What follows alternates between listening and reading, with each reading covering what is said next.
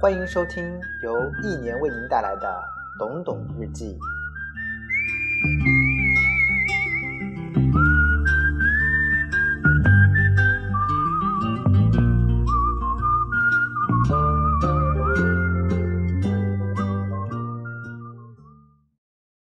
我是个多疑的人，习惯了怀疑。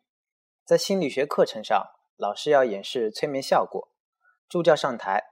助教是个柔弱的女生，目测不超过四十五公斤，矮矮的、瘦瘦的。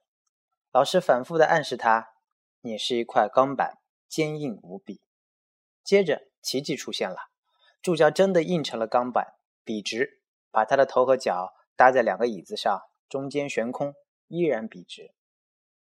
老师叫两个学生分别压住椅子，安排一个学生站到助教的肚脐的位置，依然笔直，纹丝不动。又换了一个胖点的学员，还是纹丝不动。我觉得是个骗局，至少不符合物理学原理。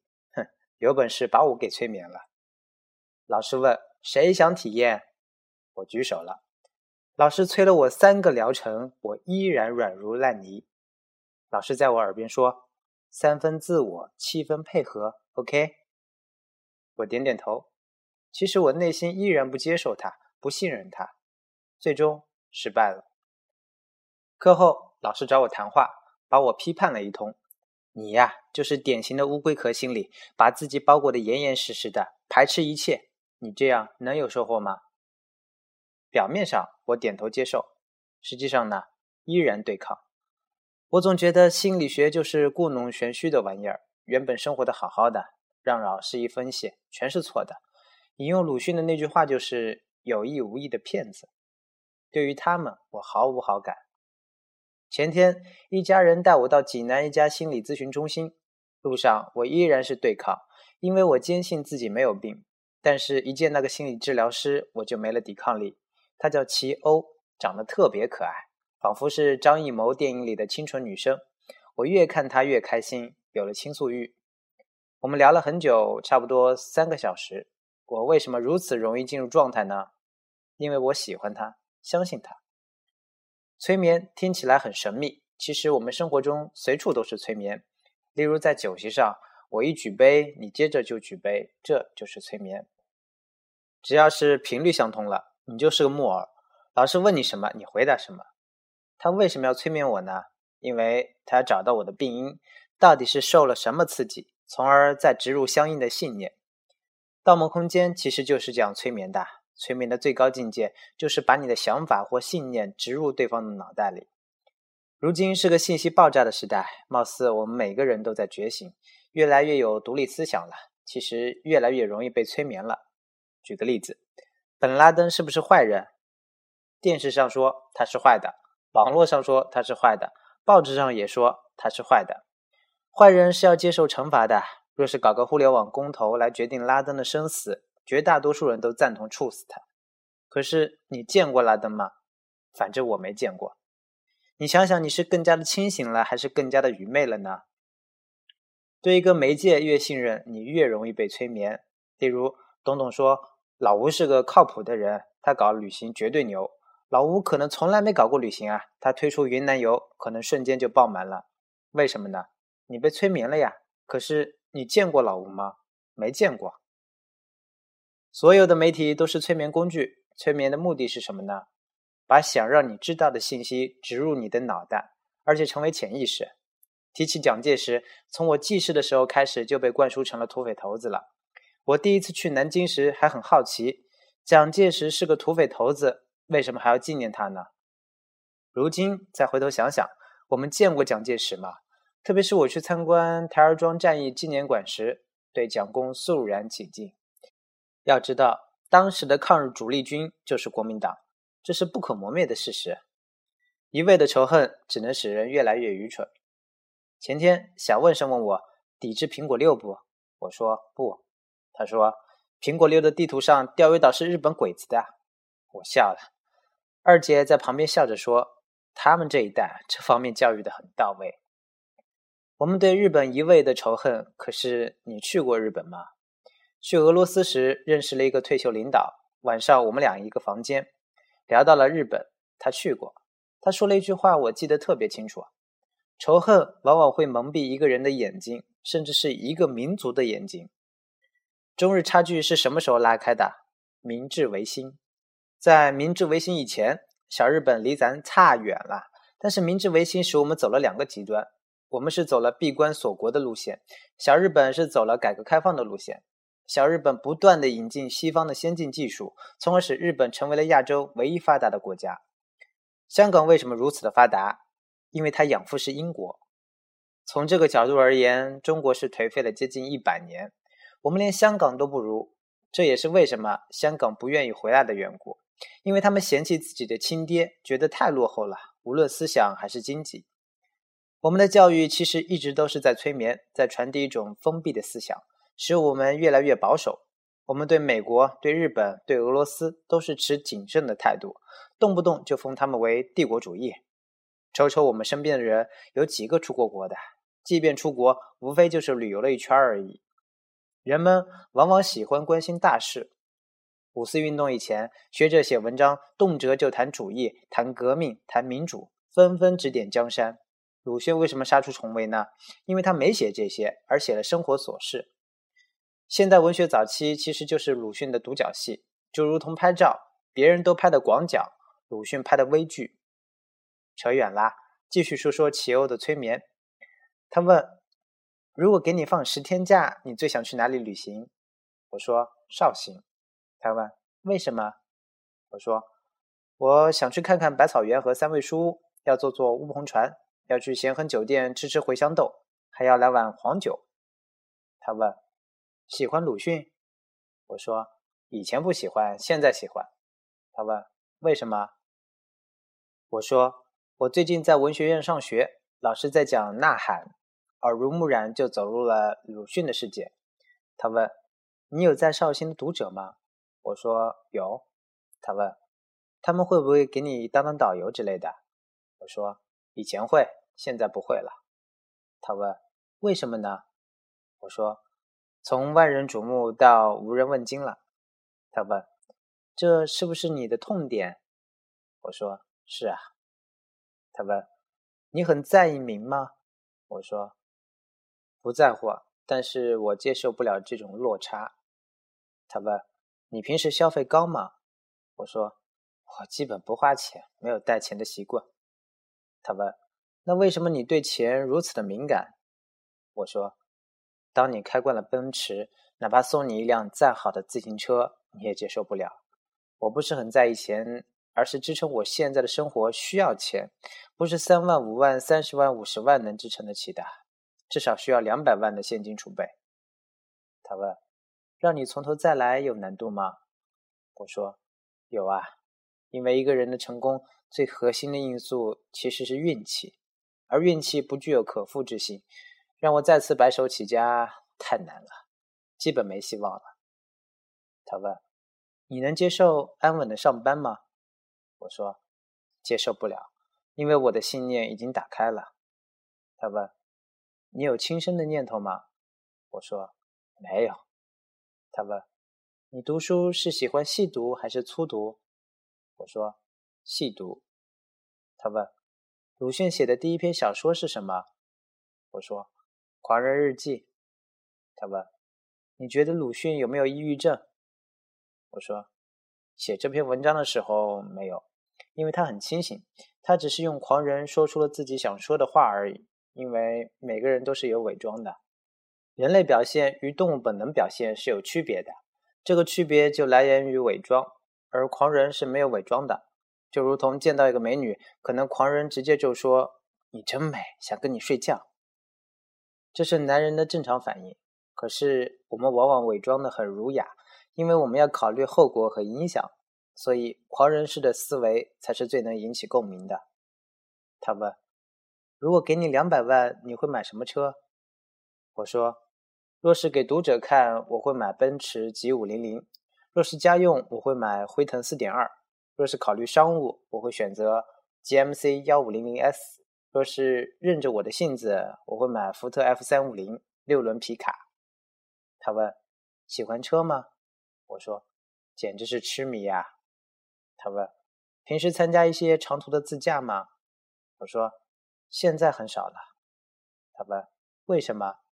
我说：“喜欢独处，不喜欢热闹了。”他问：“假如你知道明天下午四点就要离开这个世界了，让你罗列出十件最想做的事，你能不能试着去想一想？你要先反复确认和暗示自己，生命是真的只有二十四小时了。”我说：“考虑距离吗？例如，我想去美国黄石公园越野。”他说：“不考虑时间成本、金钱成本、空间成本。”我说。想带着父母坐一次飞机，坐一次火车，想把自己的一些人生感悟写到本子上，留着送给儿子的。跟媳妇儿推心置腹的谈一次，希望他能够原谅我犯过的错，建议他不要过度的悲伤，再找个人嫁了吧。想挨着给有过交集的朋友打个电话，挨着感谢一下曾经的友情，让他们多注意身体。想开着皮卡穿梭于一望无际的沙漠里，想去听场郭德纲的相声。想写篇回忆录，把自己这些年的得失写出来，在这个世界留点属于自己的身影。想跟两个姐姐见个面，让他们安抚好父母。他问：“发自肺腑的吗？”我说：“是的。”他问：“你认为自己是个淡泊名利的人吗？”我说：“我认为是。”他问：“在他们认为你发病的时候，你清醒吗？”我说：“清醒。”他说：“你没病。”我说：“就是。”他说：“你是健康的，非常的健康。”他说：“的确，他们非说我有间歇性精神病。”他说：“不用搭理他们，你相信我吗？”我说：“相信。”他拉我起来时，我才突然意识到，几乎所有的对话都是处于半迷糊状态的。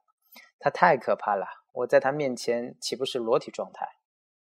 我盯着他，突然感觉这个面孔好熟悉，仿佛是曾经的恋人。我为什么对他不设防呢？我突然想伸手抱抱他，他从了。他用手拍打着我的后背，在我耳朵上说：“今天是最美好的一天，遇到了阳光灿烂的你。”重复一句。我笑了，对他说：“今天是最美好的一天，遇到了阳光灿烂的你。”这两天在家，我娘想让我继续吃药，但是又不好意思说。她变着法子去掩饰，又是把药给我放到粥里，又是给放到水里，我都尝出来了，而且表现得很生气。她也不敢劝了。我明明没病，非让我吃什么精神病的药。我想出去溜达溜达，来了一个读者，青州的，直接找到家里来了。我爹泡茶伺候着，我们三人在喝茶。我爹时不时的就来一句：“你不回家写文章去？”青州那家伙啊，网名叫甘达。甘达接着起身：“董哥，你要有事儿你先忙，我没事儿，纯粹路过。”我说：“没事儿，今天不写，你来我很开心。”午饭时分，甘达问：“董哥，本地最好的酒店是哪家？”我问：“是吃饭还是住宿？”他说：“吃饭。”我问：“和我？”他说：“是啊，初次见面要正式一点，喊着大爷大娘一起吧。”我爹连忙摆手：“我们不去，你们有事儿你们谈，我和你大娘还要去掰玉米。”我说：“我对吃不讲究，平时就是兰州拉面，稍微奢侈一点就是羊肉汤。”甘达又是大众点评，又是幺幺四，折腾了一圈没有结果，因为我们这里属于旅游城市，每到这个时间，各大酒店全部爆满。而且价格要翻好几番，平时土豆丝一盘八块钱，这几天就是二十四块钱。我说：“要不我带你去山上吃鸡如何？”他说：“好呀，看你经常写。”准备出发，我爹趁甘达不注意，拽了拽我衣服，小声地说：“别乱说话，吃完饭就回来。”我大声嚷道：“知道了，你就怕别人知道我有精神病吗？甘达，你看我像精神病吗？”甘达笑着说：“怎么可能呢？这么阳光。”在路上，甘达掏了掏包，摸出一个礼品盒，用一层蓝色油纸包着，上面还系着一朵花。董哥，小礼物。什么？苹果六，香港代购过来的大瓶，我想你肯定喜欢。不要了，两个原因：第一，我有了；第二，我帮不了你，你不了解我的现状。董哥，你别多想，就是交个朋友而已。真不要，你可以送给那些有策划能力或推广能力的人。你送给我啊，纯粹浪费。我很坚决地拒绝了他，他只好作罢，把礼品盒重新装进了背包。最近苹果六发布，对我刺激也很大。为什么呢？以前每当苹果发布新产品，总有人问我要不要，是送给我。如今呢，很多人问我要不要苹果六，后面接着发个价格表，是要卖给我。你说我能不郁闷吗？人走茶凉，落井下石，真是世态炎凉啊！当然，我很清楚问题的根本在哪里，是我不能为别人提供价值了。咱不能为别人提供价值了，别人怎么可能给咱创造价值呢？换句话讲，是咱不行了。后来为什么我又有苹果六了呢？女神送了我一部，把我感动的哇哇的。我问甘达：“平时看我的文章吗？”每天都看，最喜欢哪篇？黄泉少女，为什么呢？这篇文章写得很深，讲述了一整套的营销流程，包括抓潜、成交、数据库、追销。去花果山旅游的人啊，要么搜攻略，要么搜游记，要么搜门票，要么住酒店。而黄群少女一一截获了这些潜在的客户，这是她的高明之处。董哥啊，我有个疑问，你为什么愿意给他留联系方式呢？你肯定知道他是在建立数据库。哦，他说春茶下来时会给我邮寄一些。啊，果然是高手。你是刘克雅的学生？是的，你怎么知道？这套理论体系是刘克雅总结的。我觉得黄裙女孩肯定是学过克雅老师的理论。这可未必，婚姻里能经营好的家庭啊，未必学过婚姻学。也对。但是他能够想到追销，我觉得太不简单了。你看他还给你发野生的海参，就是为了让你买茶叶。大哥，你看的真不仔细，那是海带，不是海参。那捆海带最多十块钱。哎呀，太粗心了！当时我还在想呢，怎么送给你海参呢？我还以为他知道你是懂懂了呢。不过你也说对了，黄群少年那篇文章的确是按照营销体系来写的。但是有个前提我没有写，他家的茶叶的确非常的出色，因为我对比喝过其他家的，这是回头客的根本，就是说它胜出的并非单纯是营销，而是品质。它的茶叶是采摘青叶以后运到蓝山去炒的，那里的炒茶技术一流，因为那是雪清茶的基地，雪清茶是驰名商标。董哥，我问你个问题，我们老家那边产青州蜜桃，你知道吗？知道。你觉得能用你文章里提到过的做杨梅的思路运作不？不能，因为知名度太低。山东适合这么操作的只有沾化冬枣与烟台苹果。可是沾化冬枣也是从无到有呀，知名度总是炒出来的嘛。这不是你个人能左右的。沾化冬枣可是运作了二十多年才走到今天的呢。那你觉得面膜怎么推广？你在网上是代理？嗯。你先用你学的营销理论剖析一下，你想怎么做？我现在的想法就是慢慢的积累客户，然后建立数据库，把他们培养成忠诚的客户，不断的向他们推销其他的化妆品，并且形成口碑效应。那你的问题是什么？怎么才能找到第一批客户？整个互联网都在寻找这个答案。如果是你，你会怎么做？我不做，因为我不懂面膜。我还代理了一款净水机，是德国原装进口的。你觉得如何推广？跟面膜不是同一个问题吗？如果是我，我依然不做，因为我不会进入我不擅长的领域。我想听听你的意见。那你选错了人，因为我本身是穷光蛋，穷光蛋只能教你贫穷。痛哥，你真会开玩笑，不是开玩笑，真心话。你想做什么就去找什么样行业的人。不要找什么策划高手之类的，那都是虚的。你需要实实在在的案例。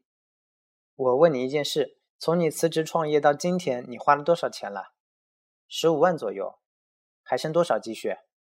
五万多点。父母和媳妇儿反对吗？反对。你的轨迹最终是这样的：折腾了一圈，把积蓄全部折腾上了，回去上班了，得出了一个结论：互联网根本不赚钱。我坚信互联网能赚钱，你不就是例子吗？你觉得我一年能赚多少钱？至少上千万吧。你觉得你老师一年能赚多少钱？嗯，应该两三千万的样子吧。我笑了笑，我送你一句话，你听与不听都无妨。要想玩转互联网，就两点：要么你能搞到流量，要么你有真正具有竞争力的产品，否则一切都是空谈。董哥，我代理的面膜就很有竞争力。竞争力不是你说的，而是消费者说的。范冰冰用你的面膜吗？别说别人，就是你送给我媳妇儿这些面膜啊，她都不用。董哥，让嫂子用用就知道了呀。对于化妆品，我就一个观点：相信品牌的力量。嗯，你不觉得小公司更有可能掌握核心技术吗？也许吧，小概率事件。到了山上，我们去了我最熟悉的那家炒鸡店。老板问：“几位？”我说：“俩。”老板面无表情地说：“俩不行，今天客人多，俩人不接待。”我说：“没事儿。”转头就走了。我心想：“我也算是老板的大客户了，他为什么如此的绝情呢？他不知道一旦客户倒戈就会抹黑他吗？因为被伤了感情。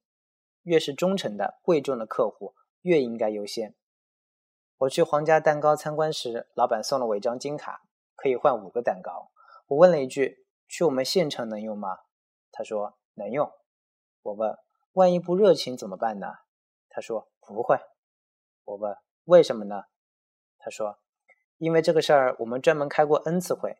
平时我出去吃饭会顺便派发一些金卡，当这些人持金卡去分店消费时，店里感觉不产生营业额，对这些人很冷漠，甚至怠慢，不经意间就把朋友得罪了。人家原本是接受了咱的友情，结果起了反作用。在年度会议上，我专门讲了这个事儿。越是持卡的客户，越要像对待偶像一样热情，这样他们会产生感激之情，从而为我们皇家蛋糕创造更多的机会。我跟甘达去了隔壁一家炒鸡店，老板非常热情。甘达在炒鸡店里转悠了几圈，他说：“我要给这个店出两招，肯定人气爆满。”我问：“什么招？”他说：“第一，零风险承诺。”不好吃不要钱。第二，送现金券，产生重复消费。我说，我作为客户谈谈我的看法。我既然选择来这里吃饭，我根本不在意什么零风险承诺，就是再难吃我也肯定买单。其次，我半年才来一次，现金券有个屁用啊！能开车跑到这里来的人还差那几十块钱。他说，肯定有用。我说，我给你讲个故事。我接触过的饭店里，把现金券用的最省的是豪克莱牛排。我遇到开饭店的朋友，我就建议他们去吃吃豪克莱，感受一下人家的现金券营销。但是这些朋友里面啊，没有一个能把现金券用好的。他说是方法不对。我说错了，是菜不行。朋友在山上开了一家咖啡馆，是用三个集装箱改的，一杯咖啡五十块钱。这个店离市区四十公里，你知道吗？去还要预约，那真是开到了荒山野岭上去了。去喝咖啡还要爬半座山，为什么大家喜欢去呢？因为咖啡是真好喝啊，风景是真美啊，概念是真好啊。总而言之，产品有竞争力，全是口碑介绍，连服务员都没有，全是半自助式的。他问：“董哥，你觉得我做旅行如何？”我说：“假如有一天我准备做旅行了。”我既不招人，也不喊人，我就一个人默默的旅行，边走边拍边写，自然追随者越来越多。假如旅行招募队友，我觉得即便是十万元也能瞬间爆满，因为他有姿态，他有绝活，他有产品。你什么都没有，仅仅靠概念，白搭，没人相信。他问：“董哥，老是讲锤子手机，讲罗胖卖月饼，你觉得这不是成功的营销案例吗？”我说。关于这个嘛，我还真有不同的看法。我一直坚持一点：市场的本质是产品。优秀的创业者一定是优秀的产品经理。只有推出有核心竞争力的产品，才可能赢得市场。任何一款新产品入市都是不完善的，只有慢慢的改进，慢慢的提升用户体验，产生粘稠度，最终才能上升到情怀的高度。而锤子手机和罗胖的月饼是反着做的，把粉丝当产品了。先谈情怀，产品不再重要了。其实是给消费者画了一张完美的饼。当饼入口时，若是有那么一点点不合胃口，那么就会倒胃，适得其反。他说：“我不同意你的观点。”我说：“这是一个产品为王的时代，营销只是辅助。近二十年来最牛逼的两个营销大师，一个在监狱里，一个没落了。不要迷信什么营销。若是非要给你个建议啊，我的建议是四个字：回去上班。”他有些失望，觉得来拜访董董没有学到东西。我想起了一个故事：自驾带队的时候，若是我坐头车，我会很在意后面的车队，我会用速度来控制车队的间隔。每当经过十字路口时，若绿灯低于三十秒，我就不过了，而是等待下一个红绿灯。若是对面有左转的车队，那么我会快速的冲过去挡上，等待后面车队跟上，确保我们一次通过。但是别人带队的时候呢，车队经常乱了秩序，但是头车给人的感觉很负责，因为电台总是在那里喊来喊去。有人就觉得我带队不行，因为电台里没动静。我想起了扁鹊三兄弟的故事。